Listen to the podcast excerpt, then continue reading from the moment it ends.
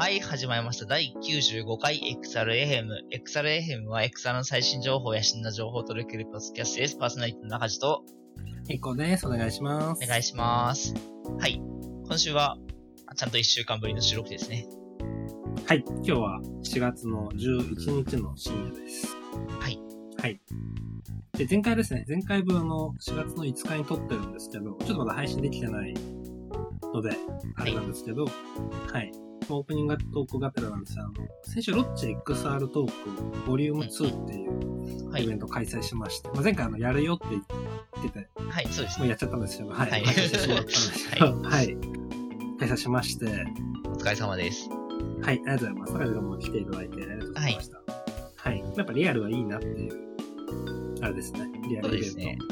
はい。いろいろ体験ができて、なんかこう展示するモチベになったらいいなって思いでやってるのもあるので、はい、引き続き、まあ、いろんな展示があったりするといいなと思っています。はい。はい、もうしかも、これすごいのが、やっぱ週1、あの、週1じゃない、月1開催ってことで、もう次回が決まってるんですよ。あ、そうなんですよ。ボリューム3はゴールデンウィーク明けの5月の9日ですね、に開催予定となってるので、。はいぜひ、あの、来場者側でも、出店側でも良いので、まあ、引き続きいっぱい来てくれるといいなと思っています。なんか毎毎回あれですよね、なんか会場のに来れる人は、なんか割とあの当日までの間に上限いっちゃいます、ね。あ、そうですね。早めに申し込まないと、そうですね。一応キャパは設けて、会場的にはもっと入るんですけど、うん、まあちょっとまだコロナ禍の落ち着きぶりとかもあって、まあ、マックスだと多分300ぐらい入るんですけど。あ、そんな入るんですね。入りますね。大きく使おうとすると。うん、ただ、そう、うん、いろいろ収集つかなくなっちゃったりするので。確かに。まあ、ちょっと抑えに。あと、やっぱあれですね、人数、しょあの、ブリーム1が結構、たくさんの方に来ていただいたんですけど、まあ、やっぱこう、コンテンツの数と、人数のバランスとか、ああ、確かに。 1コンテンツだったにかかる時間とかで、ね、はい、こう、回りきれないっていうのが発生しちゃうので、確かに。そのあたりのバランスはちょっと、まあ、コンテンツに合わせてが理想なんですけど、見ていけたらなと思っています。イベント自体結構、なんか全体で1時間半とか2時間ぐらいで、結構あの短めというか、そうですね。まあ、平日夜にやってるってのもあるので、はい、休日開催に比べるとコンパクト気味ではあるんですけど、まあ、せっかくなんでね、その短い時間の中でこう、ギュッと濃縮した感じで、いろいろ体験できたらいいんじゃないかなとは思ってます。なるほどです。あの、僕、はい、あの、第1回目が、あの、展示側で出たんで、あの、出展する側で出たんで、はい、他の方の展示はあんま見れなかったんですけど、今回は参加者でいたら、うん、あの、いろんな展示をちょうどよく見れて、すごい楽しかったです。。はい、あ、よかったです。ありがとうございます。はい。はいありがとうございます。なそんな感じで、次回もお願いします。はい。はい。あとですね、最近あの、全然これはもう XR 関係ないんですけど、はい。あの、ボスってコーヒーのボスあるじゃないですか。はい。コーヒーのボスはあのカフェインが 200mg 入ったコーヒーを出しまして。ああ、なんか、ツイッターで話題になってましたね。ああ、そうなったりもしますよ、ね。で、これが、あの、家の近くの自動販売機だと、120円で買えるんですよ。ええー、安い。で、1日のカフェイン摂取上限って 400mg って、まあ、成人してると、、はいはい400って言われてるんですけど、はい、 240円で、あ、はい。摂取上限1杯でいけるんですよ。へえー。で、レッドブルの、 1, 1本に400入ってるんですかあ、1本200です。120円で近くだと買えるので、あ、そういうことか、そういうことか。なるほど。はい、2本買えば、上限です。えー、え普通のコーヒーとかってどんぐらい入ってるんですか、はい、まあ言うてコーヒーも結構大きいんで、あの、多いですけどね。あの、スタバのベンチサイズ、一番でっかいサイズのブラックコーヒーだと、えっ、ー、と、ほぼ400。あ、同じように上限、上限突破しちゃうので。えー、ただ、ブラックコーヒー、ベンチ飲むのは結構大変なんですそうですよ。そんな飲まないですもんね。 そうですね。あのちょっとずつ飲むといい、あの、はい、便利ぐらいだといいんですけど。ボスのやつは飲みやすいんですよ。ああ。結構甘い系なので、グビグビいけちゃってですね。はい。結構危険だなって思いました。確かに。危険。はい。まあなんかこうね、XR 集中してやりたいみたいな時に、でも眠いみたいな時 に、はい。なんかレッドブルとかモンスターだと、こうなんかちょっと気持ち的になんかなっていう、エナドリあれだなっていう人も、うんうんうん、ボスのカフェイン、コーヒーだとカフェインがついてていいかなと思うんですけど、カフェインでやっぱ多めなので、まあ、眠れなくなったりするよっていう、はいですね。なるほどです。はい。はい。なので、ぜひちょっと次回、洋風飲牛。んでもらえると。まあ、ちょっと僕、いいカかとフ思いますェイン苦手なんです。あんま飲まないとな思うんるでほすど。なるほど。けど。はい。はい。まあそんな感 じまであ、すね身体拡張みたいな意味では、エクサルかもしれなそうですね、無理やり。はいい。ですね。はい。ありがとうございます。僕はですね、まあ、ちょっと最近あんまエクサの話題ないないんですけど、なんか、ちょっとだけあの VR ゲームとかもやっていきたいなって思って、なんかアイアンマン VR をちょっと今更やってたりします。ちょっと懐かしいですね。はい。なんかあの PSVR のあの体験版、発売前の体験版とかでやってて、やったことがあって、そう、それはめちゃくちゃ感動して、なんか飛行機の中から、なんか脱出するみたいなシークエンスが、そのうん。映画さながらの迫力のシーンとかもあって、めっちゃ面白かったんで、まあちょっとあの製品版もやろうかなと思って、なんか、なんかどっかのタイミングであれですよね、もともと PSVR って専門タイトルだったそうのです、そうでがす。2020年の7月に、アイアンマン VR、プレステ VR ですね。はいのやつが出たんですよ。僕はそのタイミング買っていて PSVR 版ですね、初代。はい。ああ、なるほど。で、なんか操作結構難しいなっていうイメーあジ、がアイアンマン VR もややってたんですかあ、そうです、そうです。ああ、なるほど、なるほど。え、どこ、はいクリクリアまで行きましたあ、行かなかったです。ああ、なるほど。でも難しいですよねそ。れでちょっと。いや、そう、結構操作難しくて。はい。不慣れな感じで。あれですね。で、オキュラスクエストで出たんですよね、後から。そうですね。結構遅れてですよね。 22年ですよ。そうです。2022年の11月とかなので、まなるほあ、ど。に結ロ構ンチ最トレー近。ラーが出てるので、はい。わりかし最近ですね。あ、そう、なんか、あ、でもそう、なんか VR の移動改めて難しいな、みたいな 感じなんですけど、なんか、うんあの、アイアンマン、アイアンマンのモチーフなんで、あの、手から、あの、ブラスター、そのなんか、勢いよく何かが出て、そそれを使って、あの推進力にして空を飛ぶみたいな設定なんですけど、なんか、やっぱ難しいのが、その、手を使って浮きながら、手を使って攻撃もするじゃないですか。そうなんですよね。そうだから、あの、あの飛ぶときはあの手を下に向けるんですけど、攻撃するときは手を前に出すとか、そうなんです よ。とあと、なんか、まあ、僕、僕まあ途中なんでちょっとあんまわかんないんですけど、あの、手のひらだけじゃなくて、手の、えっと、なんですかね、手首、手の内側とはいかはいはいはを、なんか、向けて、あの、スパイダーマンの糸を出すみたいな動作ですかね。なんか、あの動作に出す攻撃とかもあって、結構いろんなこ動作をするんですけど、なんか、難しいですよね。そうです。結構、結構難しいなっていう印象を持ってますね。。はいい。なん多分で操作性とかは違うと思うんですよ。あの、ムーブでやつ。あ、そっか、ちょっと、あ、そっかそっか。あ、でもまあ、はいクエストなんでハンドコントローラーなんで近いはずではあるんですかね。持ってるのがでも違う感じかなって。ああ、確かに。角度とかも違いますもんね。そう、棒を持ってるイメージには、剣を持ってるイメージにやっぱ近いです。うーん。ビーストセイバーとかはムーブすごい相性いいと思うんだけど、ああ、確かに確かに。そう、アイアンマンのだと手広げたいじゃないですか。あ、確かに。手のひらを。はいはいはいパーにしたいじゃないですか。そっか。そう、ムーブそれできないんですよ。確かに。クエストとかの方が、まだパー、パーっぽまいだ、まだ、やつしうやすいですんまね。だちょっと近いです。確かに。はい。で、そう、はいその結構難しい操作をやって、あの、あれはなんか、慣れたら、めちゃくちゃ気持ちよくなってくるのが、そもそもなんか VR としてはちょっとあんま良くない出来なのかっていうのがすごく気になってるっていう感じです。じゃあテスト版最後まで。はい、ちょっと、まあ、クリアまで頑張っていきたいなっていう気持ちはあります。はい。わはかりい、ました。そんなところじゃあで。、しばらくのオープニングトークはその話を 確使かいそうでに。すね。はい。はい。アークリアクタ今週ーの使アいイやアすンいマンって。確かに確かに。こんなにしていきましょう。はい。あはりいがとうございます。ということで、じゃあ今週の XR 関連トピックスやっていきましょうか。はい。はい。えっ今と、週まはずです、ねあ、お願いします。はい。まあ、ハードウェアのところですね。ハードウェア、まあこの前ロッチ XR トークでも話したんですけど、ハードウェア結構ポンポン出ますよね。うん、そうですね。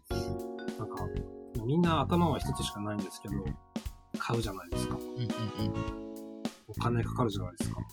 はい。大変ですよね。そうですね。はい。まあ、それはただの感想なんですけど、はい。前回のあの収録時点ではあの、まだ発売してないって言って、ちょっと間違、これはあ間違ってたんですけど、4月3日時点で、バイブルが XR エリートですね、はい発売してました。ああ、生です。で、なんか、そろそろ届くかも、みたいなタイミングでしたね、前回は。あ、そうです、そうです。はい。もう、まあ、あの時点で一応発売して、届くのは確かにそう、そういうタイミングあでし、た。なるです、たなるだでちょっすと。まあ、レプスとか一部の機能がまだ使えないので、あ、なんか見たいですね。すごいですよね。そうななんんでかすよ、機そう能なんですとよ、。デバイスの機能としては搭載してるのに使えないっていうのはすごいですよね。そうですね。ソ フトウェアの方が、ちはょっとまだダメらしくて、まあこの後アップデートされていくんじゃないのかなとは思うんですけど、まあ、ぼちぼち届いてる人とかもいて、い。いっこさんも買ったんでしたっけ、エリート。いや、これ悩んでる。ああ、なるほど。うん前回分で話したちょっとパソコン買いたいの課題もあって、ああ、なるほどなるほど。そう、パソコンが65万円、これ話したって話してなくて、はい。あ、 65多万分円する話しのでてました。はい。はい。ちょまあ65にご誤差ですよね。65万と考えたら。 18万ですよね。一つ買ったら80超えるんですよ 確かに。いろいろ問題になっちゃう。家庭的なあれば。そうですね。はい。まあ、とかもあって。まあでもちょっと欲しい、欲しくはあるなるんですけど、まあその、デプス含めて、はい。デバイスの仕上がり待ちかなと思ってます、正直なところ。なるほどです、そうです。はい。はい。こういうのそうそうはなんどかうですか中条君。あ、そうですね。それで言うとなんか、なんか、多分あの、バイブ XR エリート合わせで、あの、キュアスクエストプロの値段が下がったんじゃないかみたいな話があるんで、と思うんですけど。ありましたね。そうなんですよ。ははいい、5X アデリートがもともとそのクエストプロ対抗みたいない立ち位置だったんですよね。そうですねクエストがまあ23万弱で、これで18万で。で。はい。そうなんですよ。あ、もうこれこんなに安かったで、カラーパススルーで、みたいな。はい感じできたら発売直前にクエストプロがめっちゃ値下げしましたからねそうですね。いや、もう初回分で買った身 としては、はい。えーって話ですよ、本当にいやー、本当にそうですね。良くないです。いやー、よくないですね。そうですね。あ、でもなんか、やっぱりそのデバイスとしての出来とかは、すごい評判良くて。あのそうですよね。そうですね。で、なんかもう、僕、あの、仕事とかでもずっとクエスト2を使って開発してるんですけど、なんか開発機としても結構、まあ、軽いし、綺麗だし、うん。ありなんじゃないかなって思って、ちょっと逆に、まあ X、XR エリートの登場に関し、登場で、をきっかけで、なんかクエストプロにちょっと興味を持ち始めた。はあークエストプロは本当いいデバイスなので、い。買いだと思いますね。あの値段だったら本当買いです。うんうん あの値段だ ったら。あの値段だったら、ね。はい。 23万弱で買っちゃってますけど、あとはいまあそれであもあんまり後悔はしてないです。あ、うん、そうなんですね。なるほど。う。ん。はい。まあ、会社、会社とかではあって、もちろん触ってはいるんで。そうですよなねんか、。そそうのですよねこ、こんな感じかとか分かってるんですけど、ちょっと買うかどうかっていうのはちょっと悩ましいなと思いますね。まあ、そうなんですね。なんか仕事、はいまあ、特にその日中仕事で触っていて、プライベートで、まあ、それを個人購入して使いたいかで、またちょっと別そうのなんです話よはね。出てくるんですけど、でもやっぱ、はプライベートだったら、私物だと壊しちゃっても大丈夫 なんで。ああ。やっぱなんかそた、うですね体験として違ってきますよね、そのデバイス体い験や、といそううでか。すね。はいそうですそね。れもめっちゃわかるんで、はもいしかしたらそのうち買った報告をするか買ってるかももしれなしれいないし。これあれですか、さっきのアイアマン VR もクエストプロでいけるんじゃないですかね。あ、確かに、使え、なんかできそうですよね。大体の、あの、クエストプロ、大体のクエストのタイトルあそうそうそうそう使えますもんね。そうです、そうです。なんかより綺麗に確かに、確かに。見える説は。あそうですね、メタクエストプロに対応って書いてあるおの、で、はすごい。い。コントローラーの持ち感がちょっと変わっちゃうのはありますけど、うんうんうん。はい。はいまあそんな感じの。で、なんかあれですよね、クエストの、いなんか次,、次世代機の話とかもあるんで、なんかそのうち、なんかハードウェアの、あの、復習会とかやってるかもしれないですね。そうですね。はい。はいクエスト3含めて。はい。はで、えっと、まあ、バイブではないんですけど、今、HC バイブのところからも、いつもトラッカーの話が出てくると思うんですけど、トラッカーっていうところで、ツンドラトラッカーってやつですね。あの、標準のトラッカーよりもだいぶちっちゃいやつはい。のスケルトン版が、通常のツンドラトラッカーが5万個発売記念で、スケルトン版のツンドラトラッカーがえー、今販売されてます。これは西川さんの会社ですね。日本では販売してる。あー、なるほど。はい。なんかこの、この界隈、たまにスケルトンしてます ね。あの、こんなになかなか届かないクラウドファンディングのリンクスはいはいはい。のスケルトンモデルあったりあして、。そうなんですね。えー。そうなんですよ。僕はスケルトンの方でバックしてるんですよ。未だに届かなくて。あ、でえすけど、はい。ー。なるほど。スケルトンだと嬉しいんですかね。なんか、ちょっと高まりませんそんあなーそんなことないですかなあれ、ゲームボーイ、なあれ、あゲームボーイーありましたねなんかありましたよね。クリスタルとか。ゲームボーイカラーのはい、カラー、違う、カラーじゃないですあ、ね。違う、あれか、りまもしたともとあれか。。えっと、すいません。ママックがスケルトンみたい、スケルトンっていう題して、 G、G5 ですかね。で、その流れでゲームボーイにもなんか、あ、あ流行ったんですよね、一時期。はいはい。そう、そういう流れ、なんか文脈なんですかね。その XR 界隈のスケルトン。はいはい。ゲームボーイカラースケルトンですね。僕紫のやつ持ってました。あ、えー、懐かしい。青色だか、青、青色か紫かだ、のやつ持ってた気がします。あ、なるほど。ちょっと欲しくなる。ちょっと、なんか中の基盤見えるとちょっとテンション上がるとかあるかもしれないです。なるかもしれないですね。はい。はい。まあ、そんな感じで、はい。ツンドトラッカー、スケルトン版、欲しい人はぜひ買ってください。まあ、ツンドトラッカー自体はもう普通になんか売あ、ってもう全然て、全然普通に売っていて、それはもうえー5万個いったっていう記念です。ああ、なるほど、なるほど、そっか。はい。えー、なるほどです。はい。ありがとうございます。はい全然終えてなかった。ありがとうございます。で、ベタの方だと、VRM 関連が2つほどありまして、はい。はい。み、みんな大好きモコピー、ソニーのモコピー。モコピーが最近あの、アップデートしまして、VLHub の連携が、機能が入ったので、今まであの、iPhone に直接 VRM を突っ込んでたんですけど、VLHub 連携で、直接ファイルを突っ込まなくても、アバターを読み出せるようになりました。素晴らしい。素晴らしい。これは本当助かる。素はい。非常に助かる機能。晴らしいですね。はい。あと、あの、念願の AR 機能がついたうんので、うんまあ、あの、公式だと、アバターを操作する人とカメラを持つ人、二人、一組でやるといい感じに撮れるよっていうふうには紹介してますけど、これちょっとでも固定して使えそうな感じもしますね。まあそうですね。ただやっぱ歩きながらとか、確かにせっかくならお。さおはい、お散歩系ができるようになったので、いこれは非常に大きいですね。そうですね。なんか、モコピアの発売したあリリース直後とかに触ってはいるんですけど、その時とかは結構、なんかアプリは割とその、そのちゃんと動いてるかどうかの確認とか、まあ多分接続用なんだろうなみたいな感じの立ち位置だったんで、なんかこういう風に機能が拡張されていくと、まあ単体でいろいろ遊べて楽しそうですよね。そうですね。はい。これを、はい、盛り上がっていくんじゃなかろうかと思っています。ははい。い、ありがとうございます。で、同じく VRM 関連のところでいくと、ワークショッツが出まして、バックショちッょっトとと盛は、りは上がってるか、ワークショッツとは、バークさんが出している、はい。いい感じのショート動画。ショート動画にこう振った、あの、やったってたのなんかこう、時勢を、そうですねうまく読んでいいですね。い。縦型ショート動画。うんで、まあ、もともとバークショッツ出てたんですけど、まあ、それがあの使いやすくなって、まあ、みんなが使うようになったって感じですね。もともと出てたんですかもともとそうなんですよ。ファイル送付する形だったので。あー、なるほど。それが、はい、で、PC ソフト版が出たんですよ。あ、なるほど。だからえこんだけみんながハッシュバークショットをつけて、ー、そうなんですね。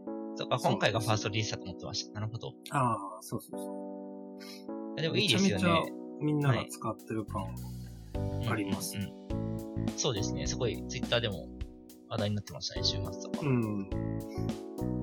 なんかいい感じでこう、まあそういうのをきっかけに知って盛り上がっていくとかもあるんじゃないかなと思って。はいすごいなんか余談なんですけど、はいはいあ。の、なんか、バー、バークっていう、なんか、ワークショットを作ってる会社が、みたいな感じで、なんかあの、我々からしたら、なんか、バークってもともと VR ライブのプラットフォームのバークを認識してるんですけど、なあ、んかはあいのはい。、まあ、バークっていう会社をバークショッツで知ってる人が、なんか、こう見かけて、なんかまあ、全然当たり前かもしれないですけど、なんか、移り変わっていくんだな、みたいなこと思いました。そうですよね。まあ、はいそれで言うと、もう、さらに前で行くと、バックさん、も前の会社の名前の時は、あの、VRe スポーツ、はい、うんうん出してましたからね。確かに確かに。い。ろいろ懐かしい。変わってきます。移り変わってきますね。感じますね。なんか、その絡みか、バックさんが、その、ライブ、VR ライブ、まあ、結構、うんうん。初期の頃ですよね。VR ライブやった時のツイートとかが、たまに最近いいねされるようになって、あ、へえー、あ、調べてる人がいるんですか流行ねし。多分そうそう、調べてる人いるんだろうなって。えー、面白い。思いました。うん。だからそういう意味でも実況したりとか、こうログを残しとくこと結構大事だなと思いますね。確かに確かあの、ツイッターに関してちょっと今後どうなるかちょっとわかんないのがありますけに。どそうですね。。最近ちょっとまた怪しい流れがありますね。そうですね。会社名、会社のツイッターという会社なくなったりとか、いろいろあるので。え、なくなったんですかあ、なくなりました、なくなってます。あのえ今、X って会社に。えー。はい。もうツイッターっていう会会社ないのあ、へえ、そうなんですね。で、で、X.com ってアクセスすると、はいまあこれイーロン・マスクこの X のところはドメインも取得したんじゃないかと言われていて、まあ今あ X だけえー、すごい高そうなドメイン。高そうです ね。なるほど。あ、本当だ。もう数時間前のニュースです。そうですね。あまりでな今る日ほのど今日の話です。あ、えー、知らなかった。はい。おいはい。はい。じゃあそのうちもしかしたまあら、XRFM をミスキーとかで、あ の、更新しました告知をするかもしれないですね。そうですね。ミクシーっていう手もありますよ。確かに。なんかミクシーも今日トレンドになってたんでしたっけミクシー、あ、本当ですかファインドジョブがなくなる、サービス終了するっていうのはちょっと見てましたけど。は確かに。い。はい。原点回帰、そうですやねっ。ぱ足音、足跡機能欲しいですね。そうですね。はい。まあ、ちょっとね、そんなその会社みたいなちょっと話しましたけど、最近あの企業研究所が、このはい3末からいくつかポンポン、ポお、ンそうポなんでン、多すくはないですけど、いろいろ動きがあって、はい。あの3月30日にクラスターさんがメタバース研究所に関して、あメタバース研究所に関してはもともとクラスターさんについてはやっていたんですよ。はいで、やっていたんですけど、まあ、これがあの文科省からちゃんと研究機関という指定を受けたんですよ。おー、すごでいこ。れ3月30日にリリースされていて、なんかもう今まで企業系の研究所とかうん R&D 組織ってまあいろいろあると思うんですよ。はい。なんなら我々もなんかちょっとね、そういうのあったじゃないで すか。はい。あそう思うんですよ。あれは別にでも、企業として言ってるだけであって、黒田さんはもう文科省から科研費をもらってるんですよ。おー、なるほど。なので研究として国から補助金を得ながら、これからは研究していくとえいうフェーズに入っていてですね、はい価値だなっていうのをすごい感じてます。ー、そうですね。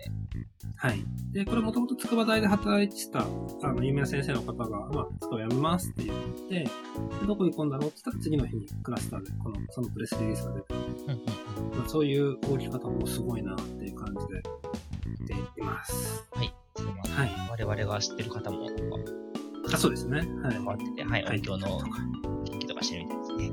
そうですね。はいはい。